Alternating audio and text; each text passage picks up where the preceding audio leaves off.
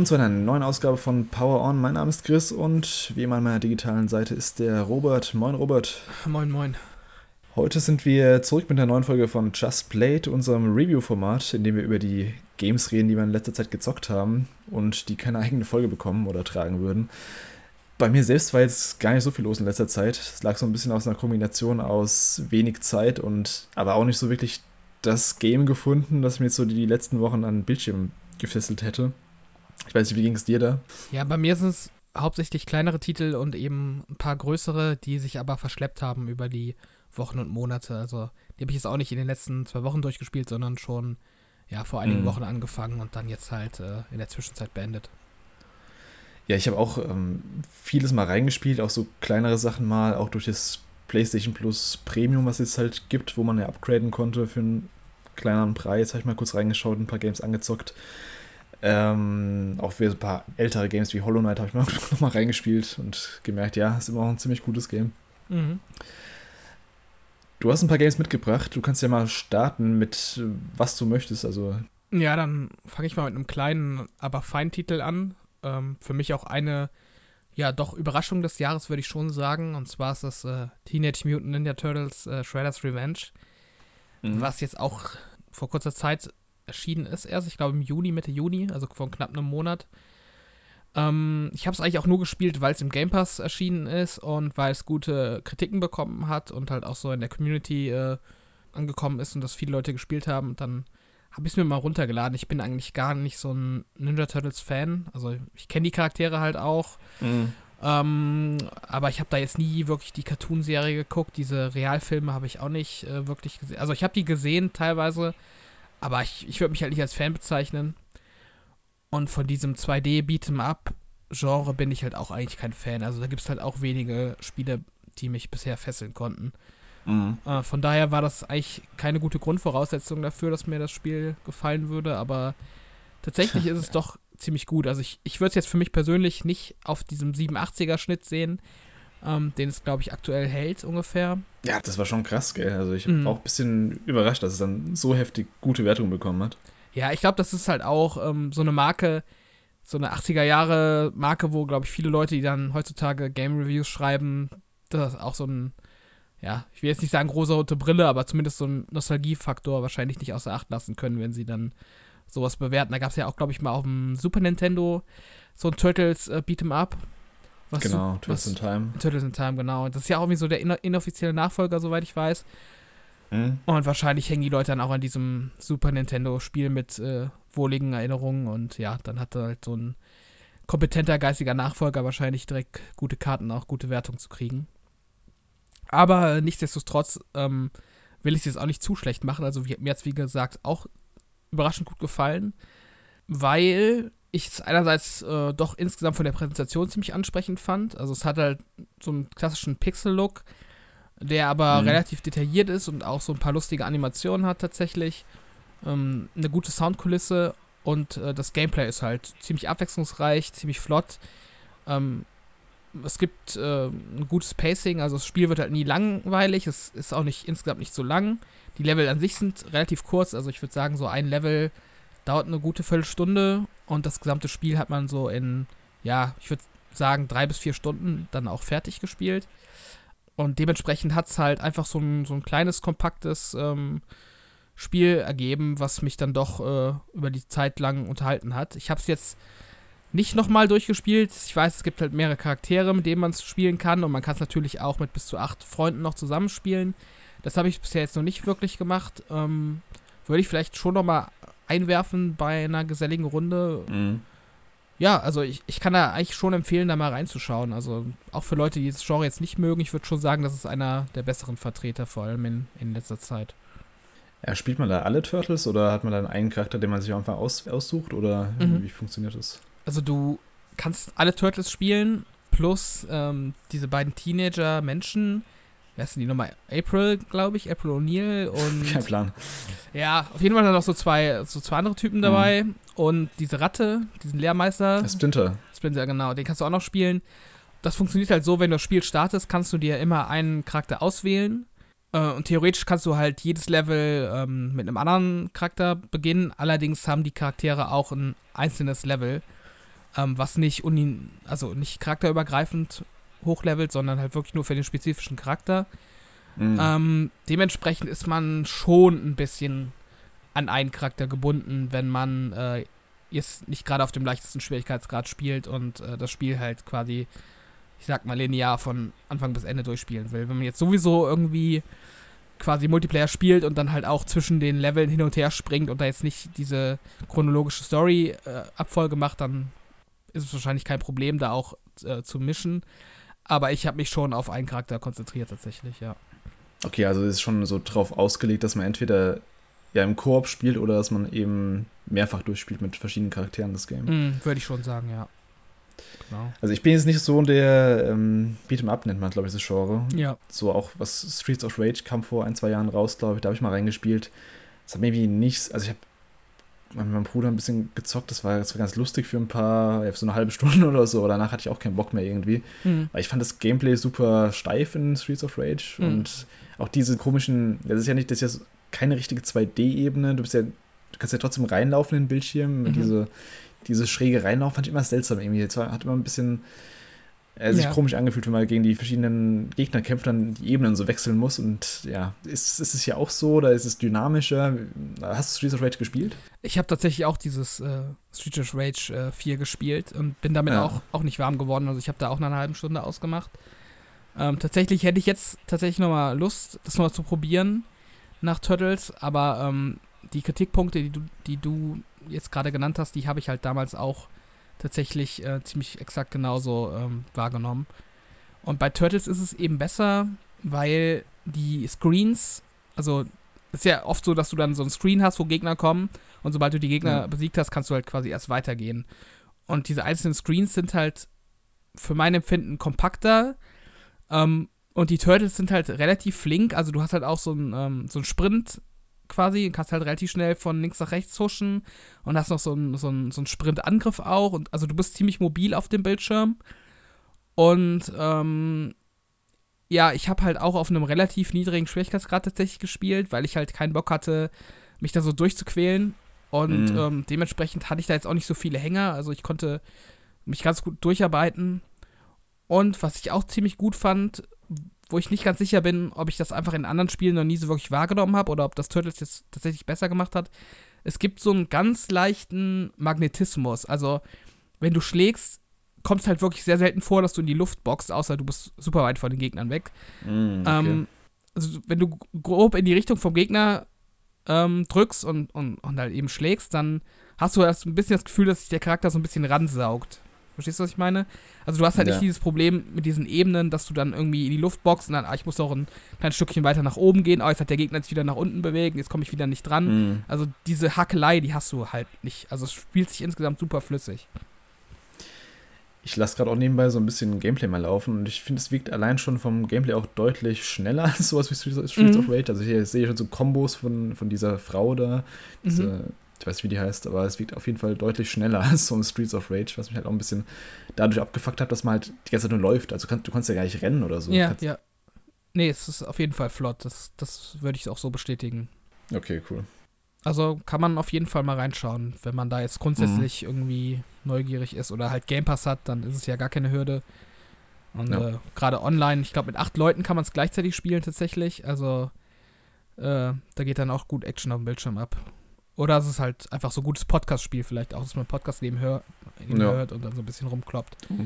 Muss man ja nicht viel aufpassen, so. Also, ja, ja es gibt so. Storytechnisch oder nee, inszenatorisch, oder? Es gibt halt so ein paar Zwischensequenzen zwischen den Leveln. Ähm, hm. Die sind ganz nett, ganz lustig, aber das ist jetzt halt nichts Weltbewegendes. Das ist halt so auf hm. Kinder-Cartoon-Niveau.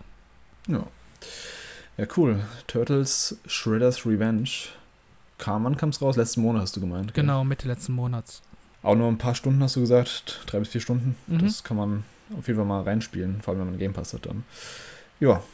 Ähm, hast du noch irgendwas mitgebracht? Ähm, ja, ich habe ähm, tatsächlich jetzt auch endlich mal Fall Guys gespielt. Mhm. Weil ich ja keine Playstation hatte, beziehungsweise ich habe eine PS4. Ich weiß gar nicht, ob es darauf verfügbar war. Aber. es ähm, war verfügbar, aber du musst halt PS Plus haben. Also mhm. es war halt in dem einen Monat PS Plus verfügbar und danach hat es eben 20 Euro gekostet. Genau. Und ich glaube, jetzt ist es auch komplett Free-to-Play gegangen. Ja, exakt. Nee, ich habe meine PS4 auch in einem anderen Raum stehen und ähm, mhm. in dem ich jetzt nicht, mich nicht so oft aufhalte und äh, ja, dann ist es irgendwie immer ätzend äh, zu zocken. Also ich, ich zocke ja primär auf der Xbox und dann die PlayStation 4 habe ich dann für so ein paar Exklusivtitel halt immer angeworfen. Um, und hat man halt nicht so lustig, dann da so reinzufuchsen, obwohl ich das eigentlich immer interessant fand tatsächlich. Also ich mochte den Look schon immer. Ich, ich mag so generell so, so, so große Multiplayer-Games ähm, und so Minispielkram, da bin ich eigentlich immer für zu haben. Ja, und jetzt, wo es halt Free-to-Play gegangen ist, hatte ich dann auch endlich mal die Chance, es dann auch zu spielen, auf Xbox in dem Fall. Und äh, ja, das hat auf jeden Fall jetzt so die letzten Tage, Wochen ähm, schon eigentlich abends immer eine Runde äh, mich begleitet tatsächlich. Also ich hatte ziemlich viel Spaß mit. So langsam merke ich natürlich auch, dass man so gut wie alle Level mal gesehen hat oder mhm. auch äh, ja mal alle Tricks so kennengelernt hat, die man so anwenden kann in den Leveln. Dementsprechend ist da so ein bisschen mittlerweile die Luft raus, aber ich finde es schon immer noch unterhaltsam und äh, gerade wenn ich jetzt irgendwie mit ein paar Leuten in der Xbox-Party bin, dann, dann kann man das schon anwerfen und irgendwie eine Runde Squads spielen oder so. Also macht schon Bock. Ja. Also ging es mir am Anfang auch. Also ich war echt die ersten Tage oder Wochen war ich, habe ich fast jeden Tag, also jeden Abend äh, Fall Guys gespielt. Vor allem als auch, ich weiß nicht, ob es jetzt immer noch so ist, zumindest war es zum Launch oder um Launch-Zeitraum war es so, dass du halt echt sauschnell, also die 100er Lobby, was sind es 100 oder 60? 60, ich gar nicht mehr. 60. 60, genau. Die hast du echt super schnell voll bekommen, da hast du mhm. irgendwie kaum gewartet. Und dann ging es halt auch direkt los und ja, es ist halt immer dieses typische Battle Royale-Prinzip dann trotzdem wieder, dass du halt irgendwie versuchen willst, der Beste zu sein. Ja. Und ja, das hat echt Fun gemacht. Vor allem, was ich cool fand, das hat halt eigentlich keine große Einstiegshütte. Das also kann eigentlich jeder spielen.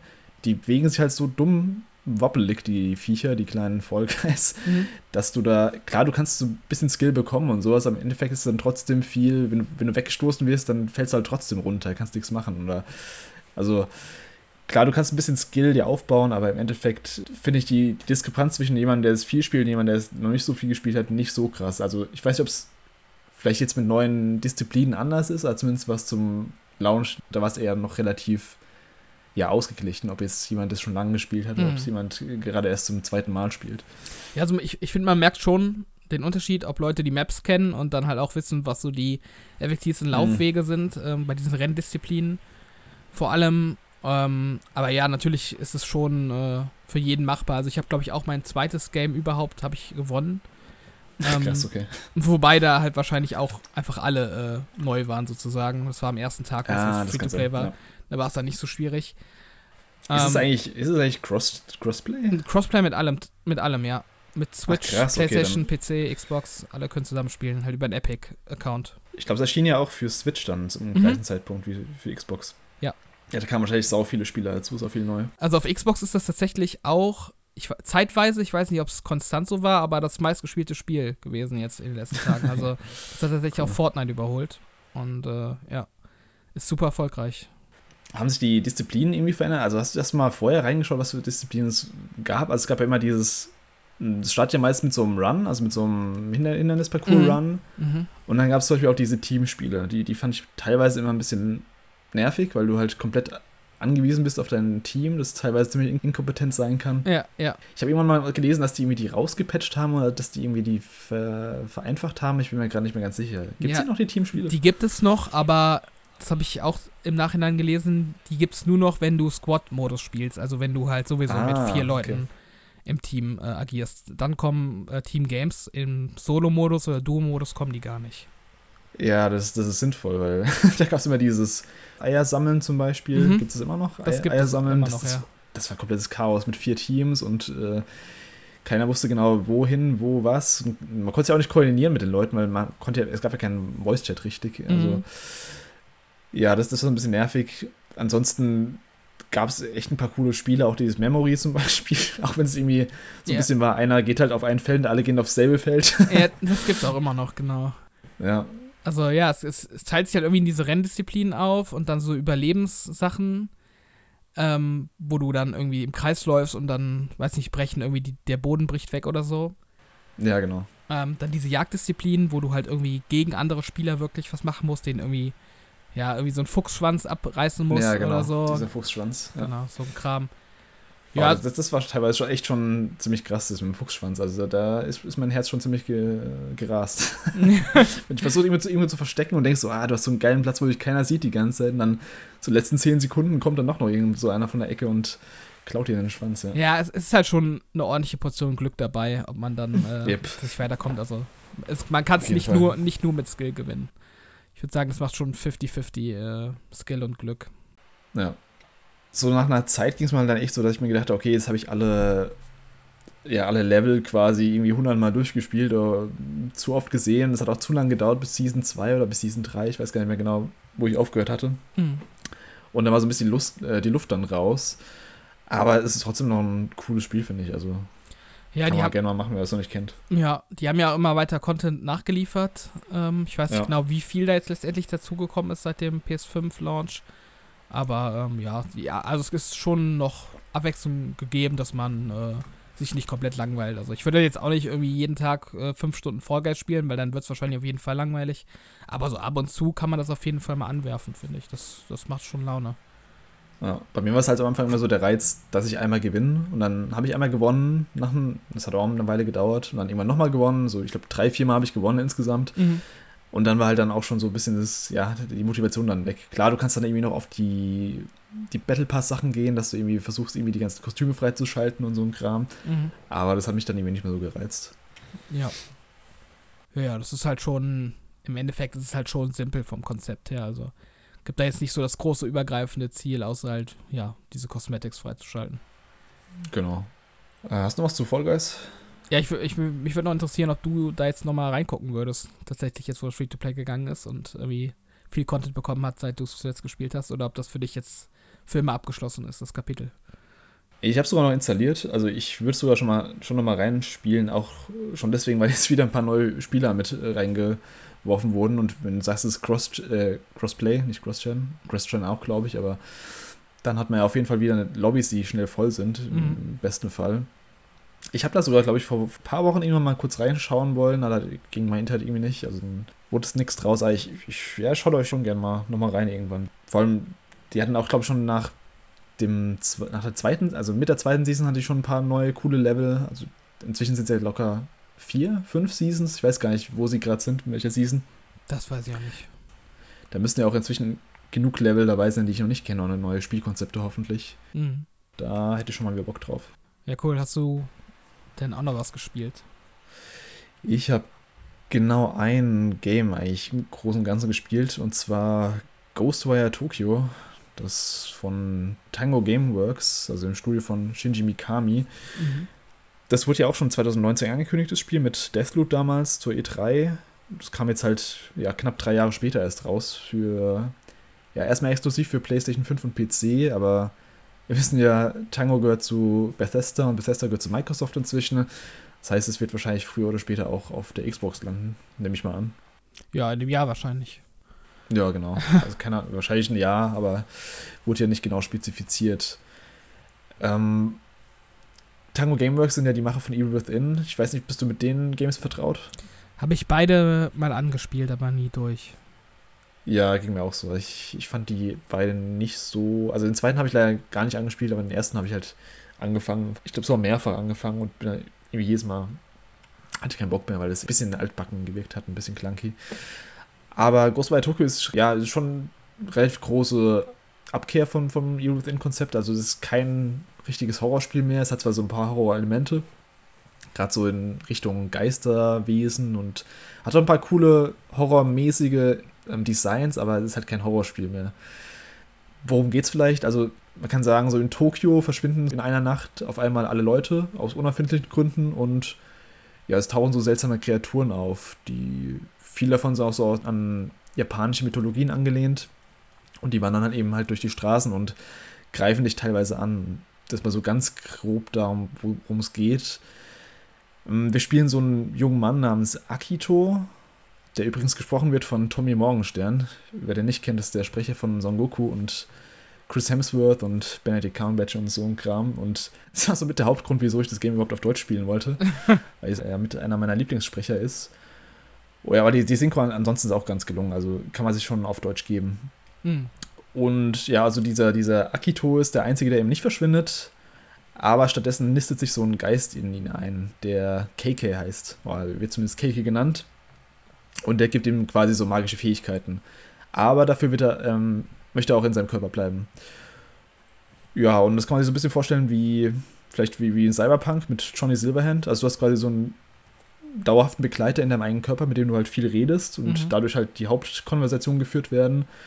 Ja, und da ergibt sich so eine ganz coole Dynamik so im Laufe des Games. So am Anfang können die sich beide nicht leiden. Also das ist eher so eine Art Zwangspartnerschaft, weil Akito halt eben die Kräfte haben will von KK. Aber KK braucht eben den Körper von Akito, um weiter zu existieren. Das ist so ein mhm. bisschen die Prämisse. Ja, also im Nachhinein, also nach und nach verändert sich so ein bisschen so das Verhältnis, dass die dann mehr zusammenschweißen und mehr so zu, zu Best Buddies werden. Also das, das, das fand ich ganz cool von der Story her. Ähm, der Ausgangspunkt ist, dass Akitos Schwester von so einem komischen Okkultistentyp mit einer Maske gekidnappt wird. Den sieht man auch auf dem Boxart. Das ist so ein bisschen der Hauptantagonist vom Spiel. Mhm. Und der scheint anscheinend auch so ein bisschen für die ganze Situation verantwortlich zu sein. Ja, und KK und auch, auch Akito wollen halt den beide zur Strecke bringen und das ist so ein bisschen die Ausgangslage vom Ganzen. Von Story und jetzt auch mal so von den ja, Charakteren. Also ich, ich fand es am Anfang ein bisschen schwer greifbar, das Konzept, weil es ein bisschen komisch war mit dem verlassenen Tokio und äh, ist es jetzt real, ist es jetzt in der Geisterwelt oder äh, Charaktere waren einfach auch ein bisschen blass. Nach der Zeit lernt man die halt ein bisschen besser kennen und die Hintergründe und alles und wie die Welt funktioniert und da war es schon ganz unterhaltsam. Vor allem eben, wie gesagt, die, die Buddy-Dynamik zwischen KK und Akito, die fand ich ganz cool und wie sich das Mysterium dann auch entwickelt. Aber so wirklich mitgenommen hat mich halt die, die Rahmenhandlung eigentlich nicht so. Also, wer es nur für die Story spielt, dem würde ich das eher abraten. Das ist mhm. schon.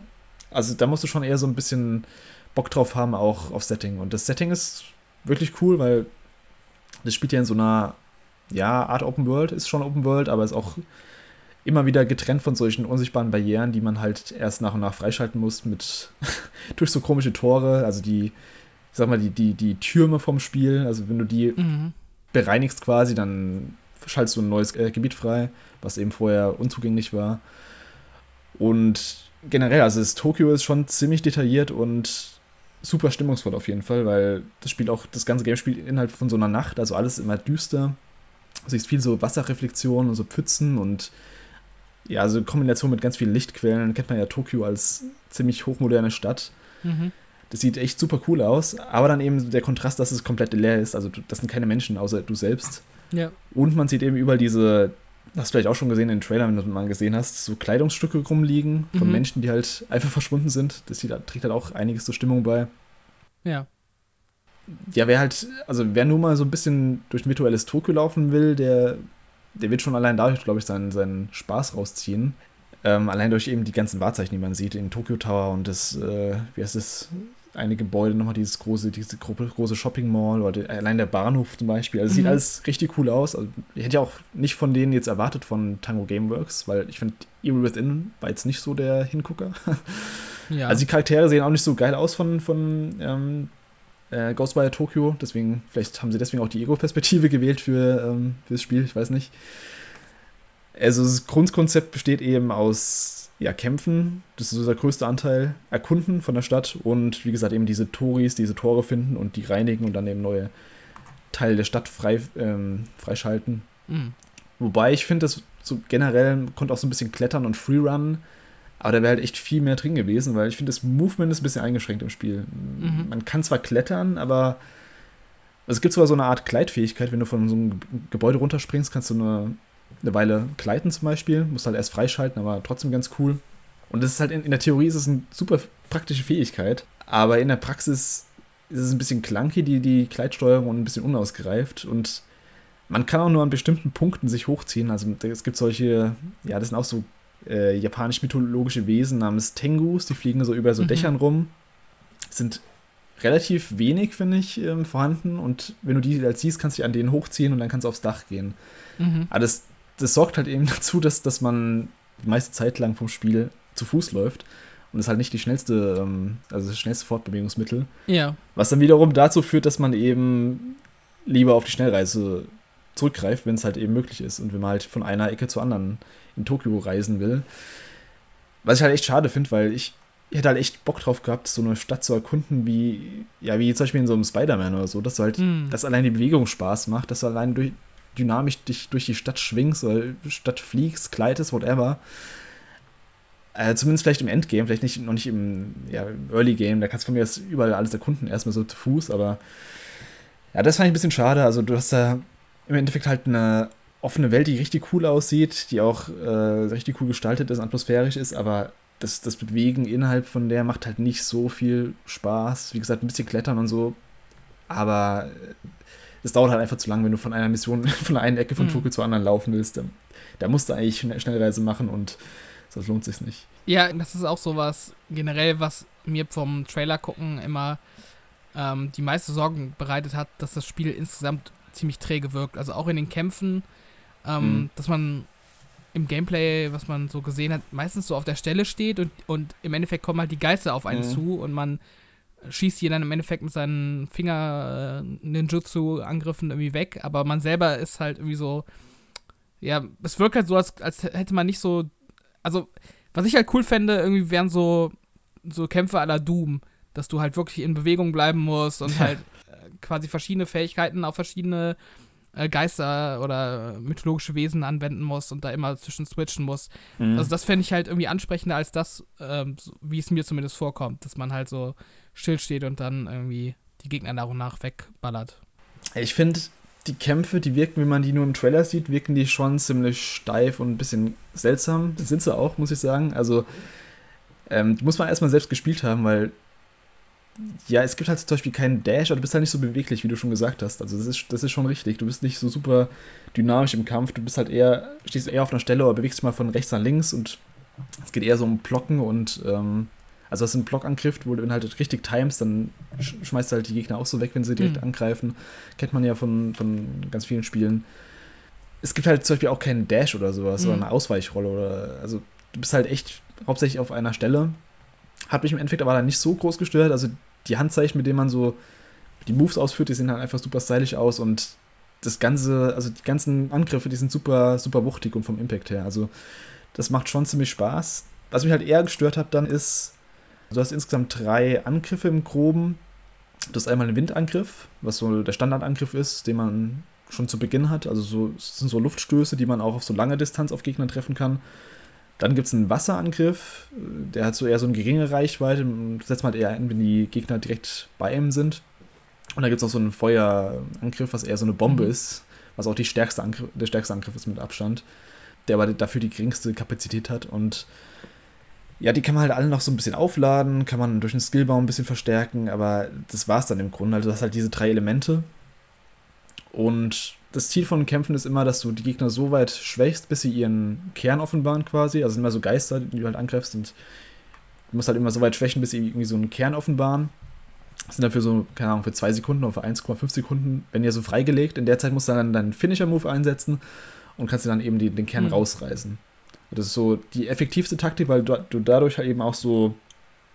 Du hast eben Doom erwähnt, vielleicht ein ganz gutes Beispiel ähm, wie in Doom kriegst du dann auch Munition, wenn du es hinkriegst. Mhm. Also Munition für deine Ormana kann man es auch nennen, für deine Fähigkeiten eben.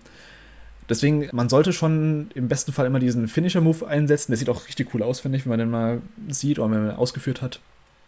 Auch durch den, äh, habe ich nur gar nicht erwähnt, durch die, ja, durch die Trigger und die Vibrationsfähigkeiten vom, vom, vom PlayStation-Controller ist echt, also es ist echt ganz cool vom, mhm. vom Feedback her. Aber da gibt es ja eben so ein ganz cooles ähm, System, dass du eben versuchst, immer die Kerne rauszureißen, dadurch neue Munition bekommst und dann eben weiter die Gegner besiegst. Du kannst ja auch normal, also du kannst ja auch normal besiegen, ohne den Kern rauszuziehen, aber dann verbrauchst du halt ein bisschen mehr Munition und hast eben weniger Mana verfügbar und musst halt ein bisschen mhm. mehr aufpassen.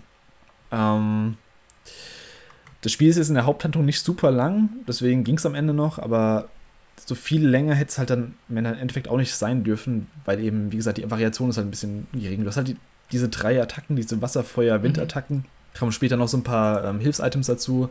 So, was gibt es einen? So, so, eine, so eine Klebebombe gibt es zum Beispiel, oder so, ein, so eine Paralysierbombe. Oder es gibt auch so, ein, so, ein, ja, so eine Art Rauchbombe, die halt dich tarnt. Aber die habe ich im Endeffekt auch nicht wirklich eingesetzt, mhm. viel. Was ich ein bisschen komisch fand, also ich finde, ich habe es auf normal gespielt. Generell finde ich den Schwierigkeitsgrad schon ganz gut, so wie er ist.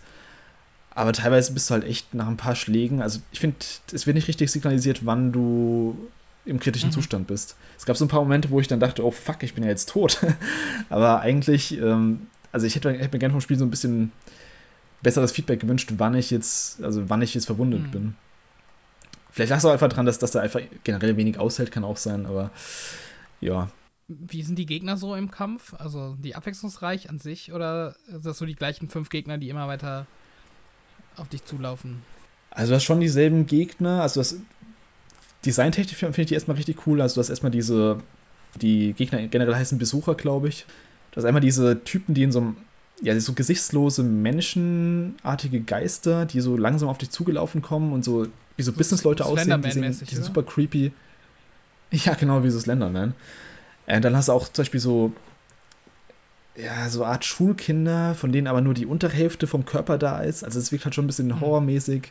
Du hast fliegende Gegner, du hast auch irgendwie Gegner, die irgendwie, ähm, ja, fettere Gegner, die halt mehr anfällig gegenüber Wasser zum Beispiel sind. Oder also sie spielen auch schon so ein bisschen mit den, ja, mit den ähm, Effektivitäten von den verschiedenen Elementen.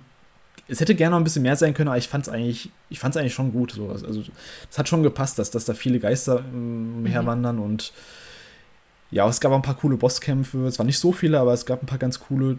Der eine war ein bisschen nervig, da bist du da bist du ohne deine Fähigkeiten quasi und das war, das nur mhm. Pfeil und Bogen, was nicht so gelungen war. Das ist irgendwie so ein typisches, so ein typischer Gimmick-Kampf, den ich nicht so geil fand. Also generell fand ich die schon ganz cool, die Gegner, auch vom Design her und äh, von der Vielfalt her. Ja, da, da hatte ich eigentlich nicht so viele Kritikpunkte dran. Generell macht, wie gesagt, die Kämpfe machen schon Spaß. Ist halt das Problem nur, dass sie sich irgendwann abnutzen. Also ich habe, wie lange habe ich gebraucht? Irgendwie vielleicht 15 bis 20 Stunden so ungefähr für mhm. einmal durchspielen, mit Nebenmissionen und sowas auch. Aber ähm, ja, da, da, da trägt es halt das Kampfsystem nicht mehr, weil, irgendwann nichts mehr dazukommt. Weißt du, was halt deine, ja. dann die letzte Fähigkeit, die bekommst du im Feuer nach vier Stunden oder so. und dann kommen halt nur ein paar Hilfs-Items und ja, das, das war's dann. Da Deswegen, muss ich dann quasi die, die Atmosphäre bei der Stange halten, sozusagen. Ja, und halt neue Gegnertypen dann noch, aber hauptsächlich, wie gesagt, hauptsächlich Atmosphäre, das muss ich halt echt sagen. Was das Game richtig gut macht, zum Beispiel, was ich immer mag, ist ja die Inszenierung vom Spiel. Und damit meine ich jetzt halt nicht so zum Beispiel die, die Handlung oder so krasse Cutscenes oder sowas, sondern wie die Gebiete ja so artistisch aufbereitet sind, von, mhm. von der mhm. Farbgebung, von der Lichtstimmung. Ja, und was dort passiert zum Beispiel. Das gibt es auch in anderen Games und ich, ich liebe das einfach, wenn zum Beispiel ein Game sowas macht, dass du, du läufst durch ein, ja, keine Ahnung, jetzt in Ghostwire Tokyo zum Beispiel durch so einen Krankenhausflügel und plötzlich ja, verändert sich der Gang, in dem du mhm. langläufst. Irgendwie dreht sich um oder Türen verschwinden oder du bist einfach komplett woanders. Und das, damit spielt das Game sau viel und das, das ist visuell erstmal richtig cool und ja, sowas mag ich einfach. Also so, so visuell abgefuckten ja. Kram, wo du halt nicht mehr weißt, ist es jetzt real, ist es jetzt, wo muss ich hin, wie komme ich hier raus? Das finde ich macht das Spiel ziemlich gut auf jeden Fall. Wenn, wenn du auf sowas Bock hast, irgendwie so visuellen Kram und vielleicht ist nicht die größten Ansprüche hast, was so Gameplay-Vielfalt angeht, dann ist es auf jeden Fall ein Game, was man sich mal hm. anschauen kann. Ja, ich fand es auch ein bisschen schade. Ich hatte da auch durchaus Hoffnungen drin. Ich meine, du hast jetzt ja eigentlich insgesamt ein positives Fazit gezogen. Ähm, dementsprechend mhm. freue ich mich drauf, wenn ich es mal spielen kann. Aber ich hatte schon ein bisschen Hoffnung äh, darauf, dass es so ein richtiger Kracher wird. Und dann waren die äh, Reviews mhm. ja nicht unbedingt schlecht, aber jetzt auch nicht so überwältigend ähm, positiv. Also es hat, glaube ich, auch irgendwie so ein so einen 70er-Schnitt, glaube ich, bekommen, Mitte 70er. Ähm, ja, ich fand, ja, ich fand die Wertungen teilweise ein bisschen hart. Also ich fand die, ich, ich finde, Ghostwire Tokyo macht schon ein bisschen was Eigenes im Gegensatz zu anderen Open-World-Spielen, allein durch die Perspektive und eben durch das Kampfsystem. Das ist halt schon ein bisschen was anderes als so ein Standard Open-World ähm, hm. Allein durch das Setting auch. Das, klar, Tokyo gab es auch schon in vielen ähm, Spielen, aber so in der Detaildichte und Detailreichtum und also von der Stimmung her fand ich es schon echt ziemlich cool. Hm. Ja, ist ja die Hauptsache, dass es äh, dich dann trotzdem unterhalten hat. Also, du hast mir auf jeden Fall wieder mehr Lust auf das Spiel gemacht, tatsächlich. Also, ich hätte mhm. sonst wahrscheinlich auf jeden Fall mal angeguckt, ähm, wenn es dann irgendwann mal auf Xbox kommt, aber jetzt so habe ich dann doch wieder ein bisschen Vorfreude drauf, tatsächlich. Also. Ich habe es mir halt auch im, im Angebot gekauft für 20 Euro, glaube ich, und dafür war es halt echt ich glaube, ich würde sogar noch ein bisschen weiterspielen. Ich bin eigentlich nicht so der Spieler, der jetzt so nach der Story, nach der Hauptstory nochmal irgendwie viele Nebenmissionen mhm. macht, aber da gibt es auch ein paar, paar, nette so Haupt-, also so Nebenmissionen. Also äh, die Grundidee vom Spiel ist auch, dass man äh, die ganzen Geister, die in der Welt herumwirren, quasi, dass man die so erlöst. Und da gibt es eben auch viele Nebenmissionen mit so Geistern, die dann irgendwie, der eine will zum Beispiel Toilettenpapier haben und muss Toilettenpapier auftreiben mhm. und sowas. Also wird auch ein bisschen mit Humor gemacht und äh, ja. Ich weiß, habe hab ich dir eben schon erzählt mit dem Motorrad? Nee, nee. Die Sache. Okay, das ist so ein kleiner, kleiner Spoiler, aber das ist so ein bisschen Kritikpunkt fürs Movement auch noch. Es gibt so eine Mission später im Spiel, wo du so ein Motorrad reparieren musst. Und ich dachte irgendwie so die ganze Zeit, okay, cool, jetzt bekomme ich endlich ein Fahrzeug, mit dem ich dann schnell von A nach B komme. Ja, dann macht man irgendwie so drei Missionen, holt das ganze Zeug, Benzin und alles, repariert das Motorrad. Und was passiert dann? Nach einer Minute Cutscene ist das Ding kaputt. Ich dachte mhm. mir so, mhm. ja, geil angeteased und dann, ja. Okay. Das wäre halt so eine Möglichkeit gewesen, um die Bewegung halt so ein bisschen geiler mhm. zu machen im Spiel. So ein Motorrad oder irgendwas halt, was dich, weil du kannst ja nur laufen und, und äh, ja, und rennen. Und auf Dauer ist es halt echt nicht so geil, wenn du halt die ganze Zeit äh, geradeaus drückst und 500 mhm. Meter entfernt bist. Ja. Kannst du, ohne zu spoilen, einschätzen, ähm, ob das ein Franchise wird? Also ob es dafür weitere Sequels geben wird? Oder ist das so eine One-and-Done-Geschichte, wo quasi eine Geschichte zu Ende erzählt wurde? Ich würde es mir wünschen. Wie gesagt, das Spiel hat so viel Potenzial liegen lassen, so was Fähigkeiten und, äh, wie gesagt, Movement angeht. Da könnte man so viel machen mit äh, Elementen, mit Erdelement, mit, was gibt es da noch alles? Eis, äh, mhm. Donner und sowas. Also da können wir echt so viel noch reinpacken, allein vom Gameplay her, vom, vom, von den Kämpfen her. Storytechnisch kann man es abgeschlossen sehen, aber ich könnten auch locker einfach noch ein Sequel machen. Also wenn da jetzt Microsoft sagt, irgendwie in Zukunft, ja, das, das fanden wir geil, aber noch ein Sequel sehen für, für Xbox und da kann ich mir schon ganz gut vorstellen, dass da noch was kommt. Ich weiß halt nicht, wie es da im Setting aussieht, weil zweimal dasselbe Setting ist halt mhm. auch nicht so geil, wenn du dann durch dieselbe Open World nochmal läufst, weil die, sie haben ja quasi Tokio nachgebaut. Also das kannst du ja, ja klar kannst du nochmal nutzen, aber ist dann halt nicht mhm. mehr so geil. Ja. Ist halt die Frage, ob sie den Bock haben, noch ein Sequel zu machen, weil ich glaube, verkaufstechnisch kam sie es nicht so gut an. Ich habe jetzt keine genauen Zahlen, aber ich glaube, auch in Japan ist es ziemlich gefloppt, auch wenn es ist kein ja, es muss jetzt nichts heißen, nur weil es in Japan schlecht verkau verkauft mhm. ist, dann generell nicht gut ankam. Aber ich, also generell kam auch nicht so viel. Ja, ich habe nicht viel mitbekommen von dem Spiel, muss, muss so formulieren. Nee, ich. Ist ein bisschen untergegangen. Würde ich auch sagen. Also, ja, der Hype war nicht so wirklich da, würde ich auch sagen. Da kam, glaube ich, auch irgendwie, war da nicht auch Elden Ring? Äh, Elden Ring war ein Monat vorher. Also Ende, Ende Februar kam Elden Ring, dann ähm, Ende März kam dann Tokyo, äh, Ghostwire Tokyo.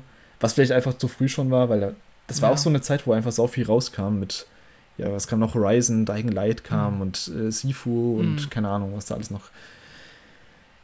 Ja, ich ja. glaube, es wurde einfach. Hätte es jetzt vielleicht jetzt um den Dreh. Äh, ja, ich glaube auch. Jetzt war ja irgendwie so eine Phase, wo wenig kam. Ja. Deswegen habe ich vielleicht jetzt auch gerade gespielt, weil einfach gerade so eine Phase war, wo halt irgendwie nicht so viel war und es, es ist ja trotzdem eigentlich ein AAA-Spiel, so von, von Produktionswerten her. Also wie gesagt, die, die Wassereffekte und mhm. alles, die Spiegelung und sowas, das sieht echt richtig gut aus. Charaktermodelle vielleicht nicht so krass, aber das ist schon ein cooles Spiel und ich finde es schade, wenn es jetzt irgendwie, ja, wenn es ein kompletter Flop wäre. Hm. Ja, mal sehen. Vielleicht äh, hat es ja dann im Game Pass nochmal wie so ein zweites, äh, zweites Leben sozusagen, dass es dann irgendwie mehr Leute entdecken. Das wäre gut auf jeden Fall. Man sieht es halt jetzt schon. Das, ist, das kam im März raus und ist jetzt auf ein paar 20 Euro oder so im Angebot. Mm, mm. Was halt echt meistens kein ja, gutes Zeichen ist. Wenn Elden Ring ist halt so ein 100 Stunden plus äh, Open-World-Rollenspiel und dann äh, quasi vier Wochen später dann das nächste Open-World-Game, das ist halt wahrscheinlich auch Overkill für viele.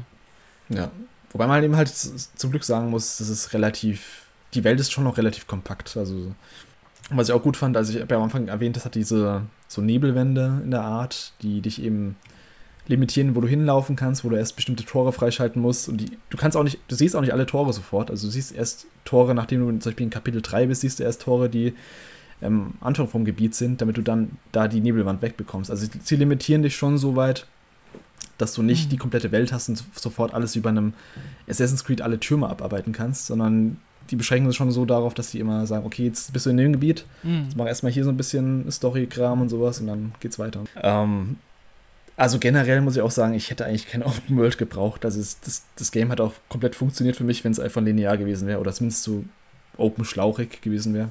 Mhm ja. Also gerne Nachfolger, wenn da noch was kommt. Muss nicht unbedingt sein, aber wäre ganz cool. Ja, Ghostwire Tokyo. Ähm, hast du noch irgendein Game? Ja, ich könnte noch äh, kurz was zu Far Cry 6 erzählen. Mm, okay. Das hatte ich nämlich auch durchgespielt. Das habe ich auch über viele Wochen äh, ja gespielt. Also das ist eines dieser Titel, die ich so ein bisschen verschleppt habe. Ähm, ja, kurz vorweg vielleicht zur Einordnung. Ähm, ich bin so jemand, der eigentlich der Far Cry-Reihe immer noch was abgewinnen konnte. Mhm. Also viele hatten ja irgendwie Far Cry 3 gespielt, weil das damals, äh, ja, das, das war ja damals schon so ein Hype-Titel, würde ich behaupten. Äh, mit dem, mit dem Vars, ja. dem Antagonisten. Und, Auf jeden äh, Fall. Ja, dieser, dieser Meme, uh, do you know the definition of insanity? Mhm. Das war ja dann auch über Spiel hinaus noch so ein, so ein Meme quasi immer. Ähm, und viele sind ja danach auch irgendwie abgesprungen, weil dann ja die Formel quasi total ausgereizt wurde. Aber ich habe tatsächlich jedes Far Cry seit Far Cry 3 gespielt, also sogar die Spin-offs. Krass, okay. Ähm, nicht immer zum Launch, aber halt irgendwann schon. Ja. Und äh, ja, Far Cry 6 hatte ich auch immer Bock drauf. Bin dann irgendwie letztes Jahr nicht dazu gekommen und hab's dann jetzt auch, war das auch so im März, glaube ich, so um den Dreh, habe ich es gekauft. Mhm. Und ähm, ja, was soll ich sagen? Also es ist für mich tatsächlich auch das schlechteste Far Cry, ähm, was ich gespielt habe. Nicht unbedingt vom reinen Gameplay her, aber auf jeden Fall von der Story und von der Missionsstruktur und der Spielwelt und den Charakteren. Ähm, da hat für mich echt wenig noch zusammengepasst. Also es ist total aufgebläht, ähm, die Spielwelt ist viel zu groß, mhm. es gibt keine interessanten Missionen mehr, zu wenig neue Ideen. Ähm, es wird einfach nur alter Kram nochmal irgendwie neu aufbereitet, den man schon aus den anderen Teilen in besser kennt. Ähm, auch der ganze Aufbau von dem Spiel, dass du halt so drei Inseln hast, ähm, ähm, die so auf bestimmte Level ausgelegt sind oder die so eine eigene Level-Progression haben innerhalb der Inseln.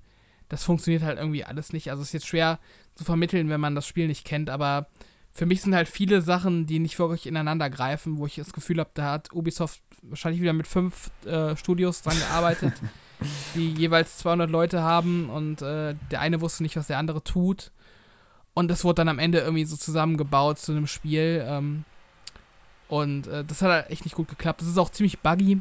Echt? Tatsächlich. Also okay. ich hatte mehr, ja, ich hatte mehrmals, dass ich Missionen neu laden musste und so. Äh, obwohl das Spiel halt schon ein halbes Jahr raus war, locker. Uiuiui.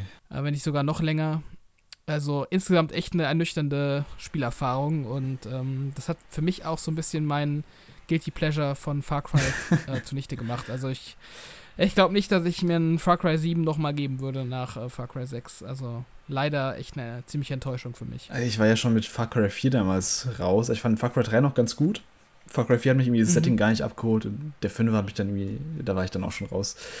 Inzwischen gab es ja noch Primal und äh, den ganzen Kram. Aber wenn du sagst, dass vor allem die Story enttäuschend ist, ist irgendwie schon ein bisschen bezeichnend, wenn man bedenkt, wie viel Wert die auf das Marketing gelegt haben von Giancarlo mhm. Esposito, der da den großen Bösewicht spielt. Ja. ja. Der ist auch tatsächlich noch eigentlich so mit der beste Teil der Story. Also, das, das, das ist eigentlich schon ganz okay, aber das Problem ist, es gibt einfach super viele Charaktere, weil du, ähm, wie gesagt, das Spiel findet im Grunde auf drei, auf, auf einer Insel statt, in einem Land sozusagen. Und dieses Land besteht aus drei Inseln und auf jeder der Inseln gibt es halt eine verbündete Fraktion und eine Antagonistenfraktion. Mhm. Also insgesamt dann schon sechs Fraktionen plus Giancarlo Esposito als siebte und äh, plus deine eigene Fraktion als achte.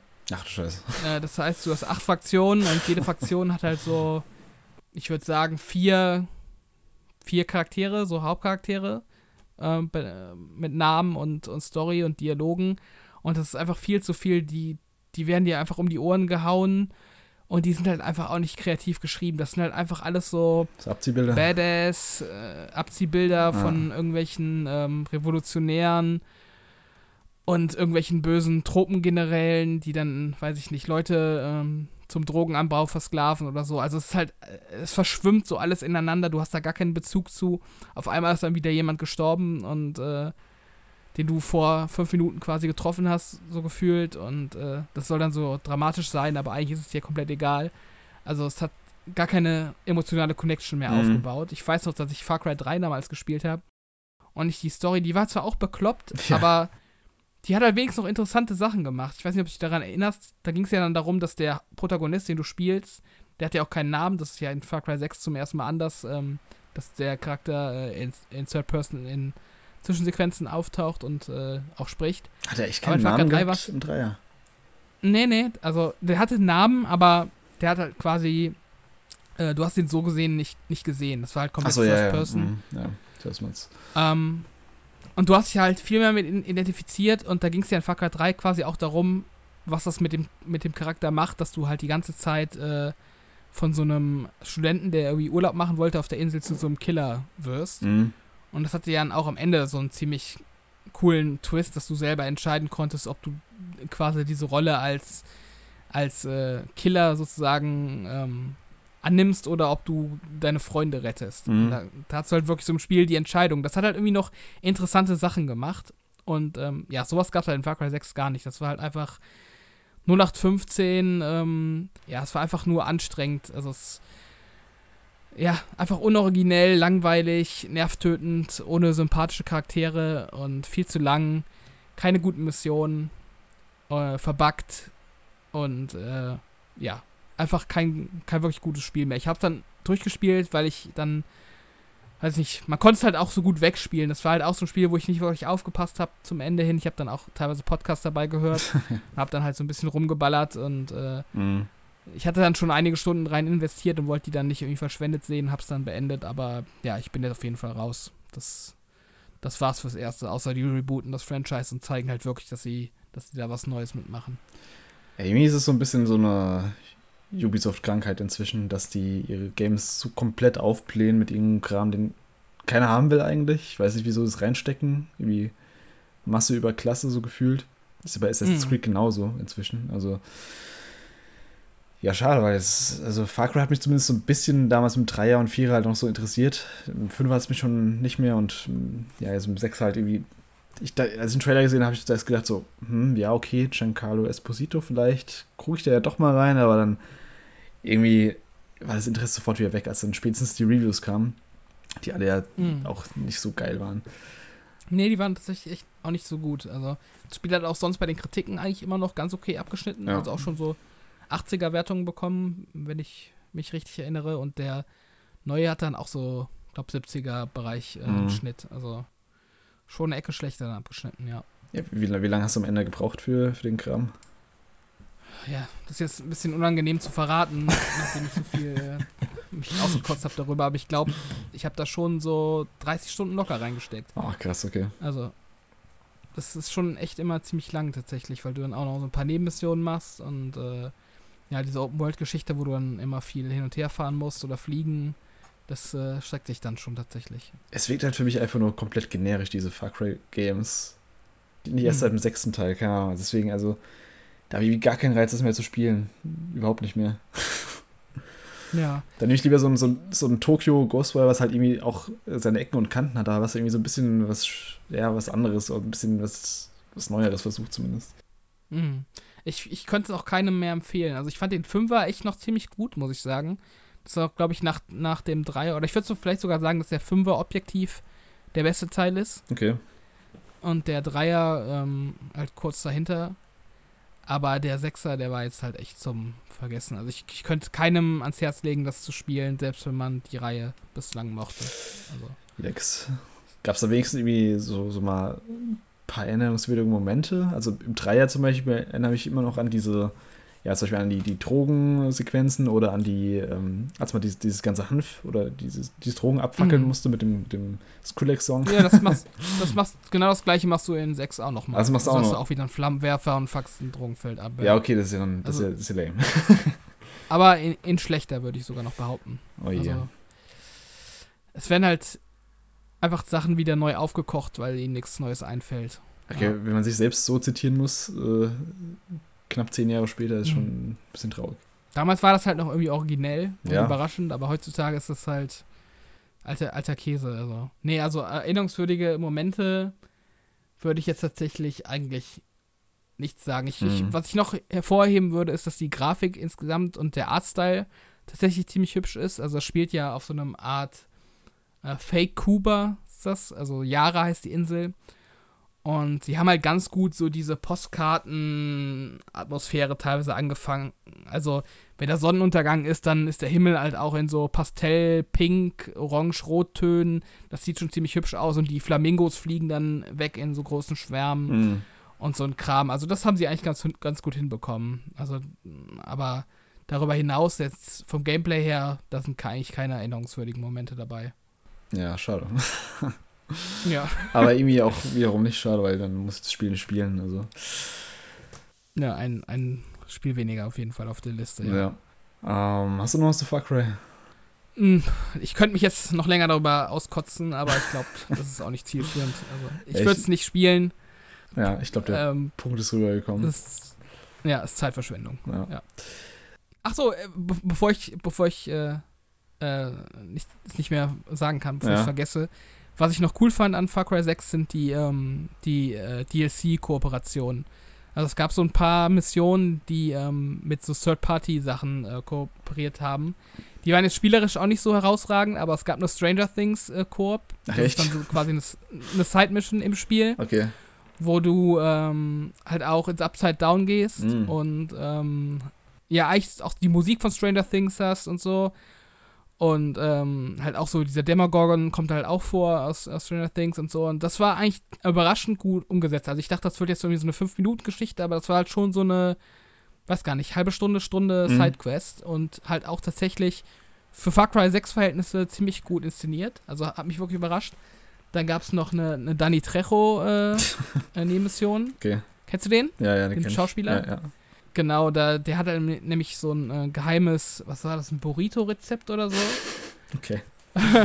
und der will dir dann irgendwie Burritos machen, aber dann kommen irgendwie die bösen Handlanger von Giancarlo Esposito und wollen das Rezept klauen und während er dann halt das, äh, den Burrito kocht, äh, musst du dann halt die Handlanger äh, killen, die halt auf die, auf die Kochstelle zustimmen sozusagen. Okay. Also auch ganz lustig gemacht. Aber was gab's noch? Dann gab's noch eine Mission, wo du so einem Rambo-Fanboy äh, ähm, hilfst, eine Rambo-Sammlung zu erobern und dann hast du halt diesen, diesen Bogen aus Rambo. Mhm. Ähm, ich, habe jetzt Rambo nicht geguckt, aber es gibt halt so einen Bogen mhm. äh, mit so Pfeilen, die explodieren. Das ist dann halt noch so eine kleine ähm, Mission. Also es gab halt so ganz coole Kooperationen mit anderen Marken im Spiel, die ich, die ich lustig fand, aber ähm, ja, das wäre halt so das Highlight für mich tatsächlich. Also eigentlich das, was am wenigsten mit Far Cry 6 zu tun hat, äh, war, war das Highlight, ja. Hast du mal in diese anderen Story-DLCs geschaut? Ich weiß, da waren irgendwelche DLCs mit, ähm, wo du die Bösewichte aus den alten Teilen als Protagonisten hast. Ich weiß, dass du warst, spielst ja. einen DLC, der gar nicht so schlecht gewesen ja. sein soll, habe ich gehört, aber ich habe da nicht genau reingelesen. Ja, ich habe die auch nicht gespielt, weil die halt auch unter einer Paywall waren, im Gegensatz zu den ähm, Stranger Things Sachen jetzt zum Beispiel. Mhm ich habe da auch relativ wenig von mitbekommen. Ähm, ja, du spielst sie auf jeden Fall und ich glaube, die, die Originalsprecher sind auch wieder dabei. Und das ist dann halt auch eher so eine psychologische Erforschung des Charakters, so ein bisschen, dass du halt irgendwie äh, ich, so eine innere Reise antrittst, so ich mhm. das mitbekommen habe. Ähm, Fände ich semi-reizvoll. Ich glaube, wenn es umsonst wäre, dann hätte ich es gespielt, aber dafür jetzt Geld auszugeben, nee. Aber ähm, ja, auf jeden Fall eigentlich ganz cool, dass sie dann so ein bisschen Fanservice machen und so Leute wie Michael Mendo ähm, nochmal ranholen, der ja. ja, mittlerweile dann auch äh, eine ganz gute Karriere hingelegt hat. Ich frage mich nur, ähm, wieso sie sowas ja. dann als äh, DLC von, von einem Hauptspiel machen. Wieso machen sie sowas nicht einfach Standalone? Also, mhm. finde ich seltsam. Die hätten einfach so, so Far Cry Mini-Episodes machen können und dann kann man die Bösewichte nochmal. Weil irgendwie so, das an Far Cry 6 nochmal koppeln, finde ich irgendwie ein bisschen lame. Weil ich hätte zum Beispiel mhm. nur Interesse, sowas zu spielen, mal kurz irgendwie die, die Vast-Episode oder sowas. Ich würde mir jetzt keinen Far Cry oder, also Far Cry 6 dafür holen nochmal. Ja. Vor allem nicht mit Season Pass, also das ist ja doppelt äh, Money ausgegeben dann. Ja, ja. ja Ubisoft halt, ne? Die ja. versuchen es halt immer. Aber anscheinend immerhin ganz coole Kooperationen. Hatten sie damals mit Far Cry Blood Dragon auch so ein bisschen, dass sie da vieles auf die, viele Anspielungen und vieles auf die Schippe genommen haben, zumindest. Mhm. Aber das wäre so mein Fazit, also nicht gut, ähm, ich hoffe, dass irgendwie die Far Cry nochmal die Kurve kriegt und dann vielleicht mal rebootet wird und äh, Teil 7 äh, besser wird, aber ja, nach Teil 6 habe ich da wenig Hoffnung drauf. Ja, ich glaube, das. Ich weiß gar nicht, hat er sich gut verkauft, der Teil? Ich, ich glaube auch, das war nicht der bestverkaufteste Teil der Reihe. Ja, würde ich jetzt gefühlt auch sagen, dass das wenig äh, Hype generiert Ich, ich meine, fünf, gab, bei 5 gab es noch so richtige äh, Erfolgsmeldungen und jetzt beim 6 habe ich nicht so viel mitbekommen, auf jeden Fall. Nee, ich auch nicht. Also ich hoffe nicht. Wenn du dem, wenn du das Game jetzt bewerten würdest, von so einer klassischen 1, 1 bis 10 Skala, was würdest du da zücken? Also ich finde die, die 70er-Wertung finde ich tatsächlich schon überbewertet. 5 bis 6 würde ich geben, glaube ich. Tendenz zur 5. Ja. Ja. Ähm, hast du sonst noch irgendwas äh, gezockt? Ja, ich bin halt immer noch in so Multiplayer-Sachen immer drin verwickelt in Smite und Apex Legends und so, aber okay. An Singleplayer-Content da, das wäre so zumindest die Sachen, die ich durchgespielt habe. Dann die anderen Sachen dann beim nächsten Mal, würde ich sagen. Hast du ähm, schon irgendwas in Aussicht, was du gerade zockst, so an Singleplayer-Sachen? ich bin da tatsächlich wieder im äh, Abwärtskompatibilitätsmodus, gerade auf der Xbox unterwegs. Also mhm. ich habe mir für wenig Geld jetzt im Sale ähm, Prince of Persia The Forgotten, Forgotten Sands geholt. Mhm. Also ein klassisches äh, Prince of Persia, äh, was ich nie gespielt habe, was sich überraschend gut noch spielt, kann ich jetzt schon mal anteasern. Und was ich mir auch geholt habe, ähm, ganz spontan, war von äh, Call of Juarez ähm, Ganzlinger? Ganzlinger heißt ah, es. Ja. Genau. Das kenne ich. Da habe ich halt damals immer gehört, dass das so mit der geilste First-Person-Shooter sein soll und dass das so der absolute Geheimtipp ist für Leute, die Shooter mögen. Ich habe es halt nie gespielt. Mhm. Ähm, und dachte mir jetzt einfach spontan, ich hol's mal nach. Äh, ich kann schon mal so viel sagen, die Aussage würde ich auf jeden Fall nicht unterschreiben. aber äh, schlecht ist es halt auch nicht. Also man kann es schon spielen, aber mhm. so die, die herausragende Qualität, die habe ich da bis jetzt noch nicht äh, erkennen können. Mhm. Und bei dir? Ja, ich habe noch, ja, ich habe, ähm, bin weiterhin an Stranger of Paradise Final Fantasy Origin dran. Das habe ich jetzt ein paar Stunden gespielt. Aber ich noch nicht so viel zu sagen, weil ich will es erst komplett durchspielen, bevor ich da irgendwas Finales zu sage. Hat mich nicht so abgeholt wie die erste Demo damals bislang, aber kann sich ja noch ändern. Mal schauen. Und ich habe mir jetzt neu Pikmin 3 geholt für die Switch. Weil es ja allgemein immer so als ziemlich guter Titel, zumindest in seinem Genre gilt. Ich habe bisher noch keinen Pikmin-Teil gespielt, also noch nie, nie richtig. Ich habe mal so in so eine Demo reingeschaut. Deswegen wird es, glaube ich, ganz interessant mal zu sehen sein, ob das, ähm, ob mir das taugt über das Spielprinzip und äh, wie ich es dann finde. Also wenn man so auf Bewertungsseiten schaut, dann hat Pikmin 3 schon eine ziemlich krasse Bewertung. Ne? Mhm. Bin ich gespannt, weil das habe ich auch nie gespielt und äh, da möchte ich interessieren, wie es dir dann gefällt. Ja, auf jeden Fall. Das können wir dann beim nächsten Mal besprechen. Damit sind wir, denke ich, am Ende. Mhm. Dann, ja, dann vielen Dank an alle, die, die bis hierhin zugehört haben. Falls ihr uns noch nicht abonniert habt, tut's gerne auf Spotify und YouTube at PowerOncast oder Power on the Gaming Podcast, je nachdem, wie ihr suchen wollt.